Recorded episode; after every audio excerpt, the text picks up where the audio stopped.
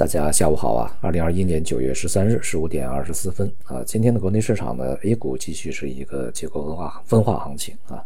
中证五百上证指数上涨，其他指数在下跌，而这个个股啊也是跌多涨少，总体而言啊，行业板块呢继续延续了近一段时间以来的这个整体分化，而且呢上涨的这个板块啊，相对来讲是比较稳定的，像这个今天啊有色呀，这个石油石化呀。啊，煤炭呢，基建啊，还有这个清洁电力啊，环保这些表现都是比较坚挺的啊。而芯片半导体、这个大消费啊，以及金融这些板块呢，表现比较低迷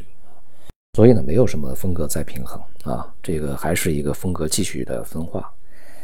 那么这样的一个市场局面呢，预计也会这个主导未来啊，至少是在年底之前，整个市场的一个这个行情的主要特征啊。那么昨天呢，呃，上周五啊，上周五呢是公布了美国的这个 PPI 啊，整个数字还是相当高的，而且呢超出市场预期啊。在这种情况下呢，越来越多的人啊，这个相信，呃，通胀呢可能一时半会儿下不来，也就是说它不是说这个短期的啊，它可能会，呃，很很大的一部分呢，这个形成一个长期的影响啊，尤其是除了原材料以外，那么这个。服务业的一些价格也在上涨啊，这样的话呢，就使整个的这个通胀呢向终端啊去传递，然后呃相对可能会固化啊，形成了这样一个风险。那么因此呢，对于未来而言呢，货币政策要提前预呃提前预防风险，所以说就要先行的去行动才可以啊。这样的话也会对整个市场呢带来比较大的压力啊。像上周呃美国股市是下跌啊。呃，今天的这个亚洲股市有一些也是下跌的啊，整体来讲呢是相对来讲啊，就是比较弱一些。而国内呢，从资金面上来看呢，也并不是特别富裕啊，市场呢处于一个紧平衡状态，并没有在当下啊给市场太多的这个注水。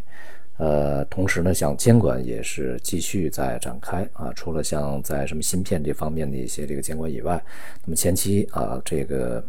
反垄断的监管啊。那么在呃取得一定的效果之外呢，这个之后啊，就我们在前面也讲了，就是这个监管还没有完啊。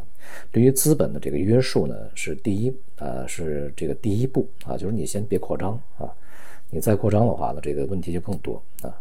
停止你的无序扩张以后呢，就要去对你的内部现在的这个经营状态啊，这个垄断也好，不正当呃不正当竞争也好，是不是还有一些？这个过于过大啊，风险过高，这个业务过于集中，这个恐怕都要去这个考虑啊。那么一方面呢，像这几天一些互联网公司呢，都在这个呃，像撤出一些什么啊网网址连接壁垒啊，啊自查啊等等啊。另外一方面呢，也有消息指出，这个可能呢会对像这个支付宝里面的一些信贷业务，啊可能会采取一些这个。啊，肢解的这样的一些这个动作，也就是把它信贷业务呢单独去啊独立于支付宝建立另外一个这个呃应用啊 A P P 啊或者是单元，这其实呢就是我们在之前讲的啊这个垄断的壁垒消除完了以后，恐怕你还能在这个公司层面恐怕要进行呃分解啊才可以。这种做法呢，其实在这个。世界上啊，发达主啊发达国家啊，以及市场上是非常普遍的现象。那么之前呢，就在美国嘛，很多大牌的这些科技公司，包括微软啊，都曾经有过这样的一些这个经历。而现在呢，其实啊，就是大型的科技公司啊，不管是在中国还是在美国以及其他地方，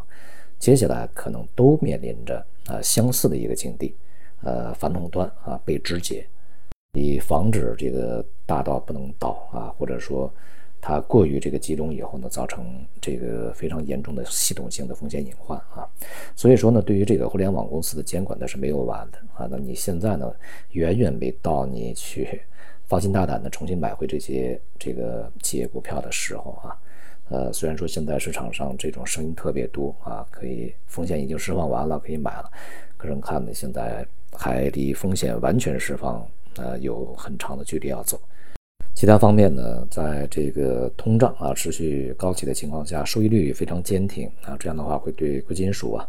带来显而易见的压力啊。所以说，未来呢，我们要注意黄金白银的一些走软风险，同时呢，一些这个大宗商品啊，资源类，呃，近期的价格的这个波动，尤其是这个面临触顶啊，以及呢，在国家相关的一些机构啊，比如说发改委啊，呃，调控的这个基调之下呢，它的升势啊，呃，可能也会遇阻啊，同时，也面临着调整的这种压力，那么也会辐射到相关的啊这个。股票的板块里面来啊，尤其是在资源类，近一段时间要去这个关注一下啊。总体而言呢，未来的这个大环境仍然是通胀和这个货币政策之间的一个博弈啊，当然也包括经济成长啊这三者之间的一个博弈啊。而小的环境呢，在股市里面仍然是新赛道啊，会主导一定时的时间啊，一定的这个距离啊。这种情况下呢，在当前这个水平啊，因为市场呢已经进入进入到了一定阶段啊，行走了一段的路程，所以呢要去呃规避一些可能会出现高波动的一些这个行业板块啊，或者说它与相关的这个关联资产啊联动啊比较密切，而关联资产就面临的这个一些呃这个不确定性啊这样的一些板块啊。呃，要相对的谨慎一些啊，但是呢，对于长期它这个新的一些这个领域啊，长期受益的啊，无论是政策方面受益，还是整个全球经济方面的一个受益板块呢，要进行坚持啊，也还是有起有舍啊。对于这些这个前面的一些老的啊，比如什么大金融啊、地产的大消费啊，甚至医药、半导体这些呢，目前啊不是重新再回去的良好时机。好，今天就到就到这里，谢谢大家。